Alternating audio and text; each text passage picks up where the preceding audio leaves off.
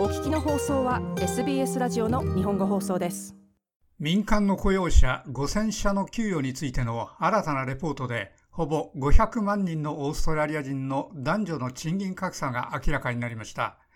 調査対象となったビジネスの3分の2で男性の方が給与が多く女性の方が給与が多かったのはたった8%でした。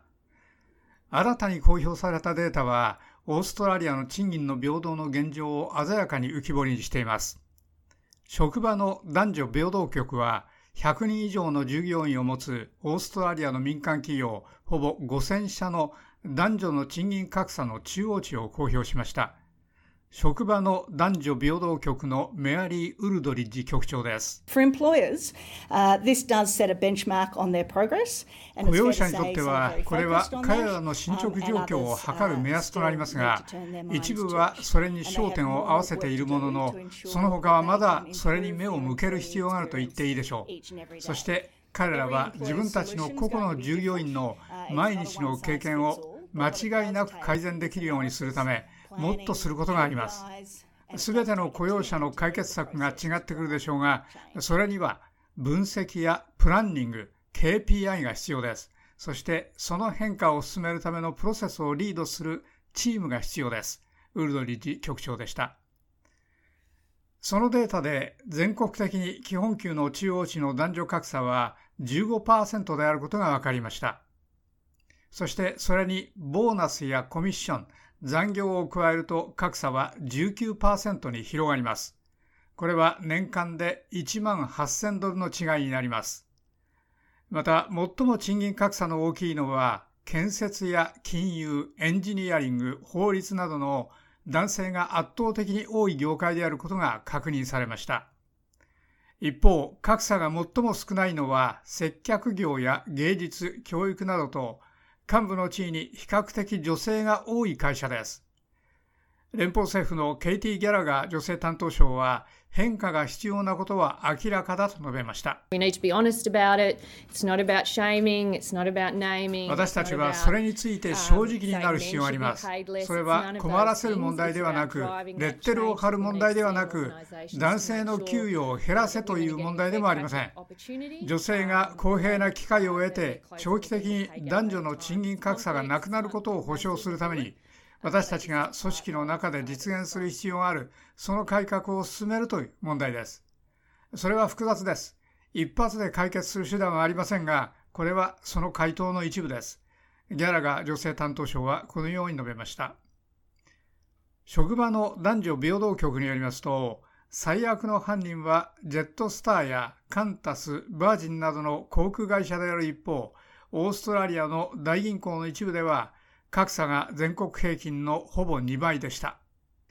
民間部門では、オーストラリア最大の雇用者ウルワースでは賃金格差は5.7%でほぼ中間となっている一方、コールズでは5.6%です。保守連合の一般議員マット・カラバン氏の抵抗にもかかわらず、このデータの公表で超党派の支持が可能になりました。ええ、私はそこへ行きます。このたわごとには全くうんざりです。全くのたわごとです。これは公的なものです。この男女別賃金レポートは政府の機関がこれまでに集めた最も役に立たないデータの集まりに違いありません。もし男女の賃金格差について役に立つ情報が欲しいならば、一部の人々はパートタイムやフルタイムで仕事をしているという事実を訂正する必要があります。これはそれさえもしていません。それはフルタイムの仕事をしている人とパートタイムの仕事をしている人を区別していません。カラバン議員でした。しかし、保守連合のスーザン・リー副代表はカラバン氏とは違った意見です。我が保守連合の一般議員は自分の意見を表明する権利がありますが、自由党の最上級の女性として、私にとってはこれは本当に重要です。これはオーストラリアの女性たちがあまりにもよく理解している問題です。保守連合のスーザン・リー副代表でした。類似のあるいは似たような仕事の間の賃金の不平等は数十年間違法になっているにもかかわらず、男女の賃金格差は必要に続いています。ギャラガー財務省は、男女の賃金格差が大きい会社を政府の契約から排除することを否定していません。格差の最も大きい雇用者の多くは SBS に対して、それは彼らの組織内での男女別の役割の結果だと述べました。男女平等と職場でのインクルージョンに関するオーストラリアセンターのディレクター、レイ・クーパー氏です。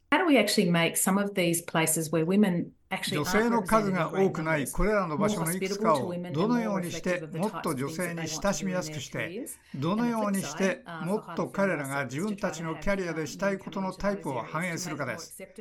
そして高度に女性化した部門の理念は男性をそれらの部門に来させそれをもっと受け入れやすくもっと親しみやすくすることです。クーパー氏でした。以上 SBS ニュースのセーラ・トメフスカとキーラ・ヘインのレポートを SBS 日本語放送の長尾久明がお伝えしました。もっとストーリーをお聞きになりたい方は iTunes や Google ポッドキャスト Spotify などでお楽しみいただけます。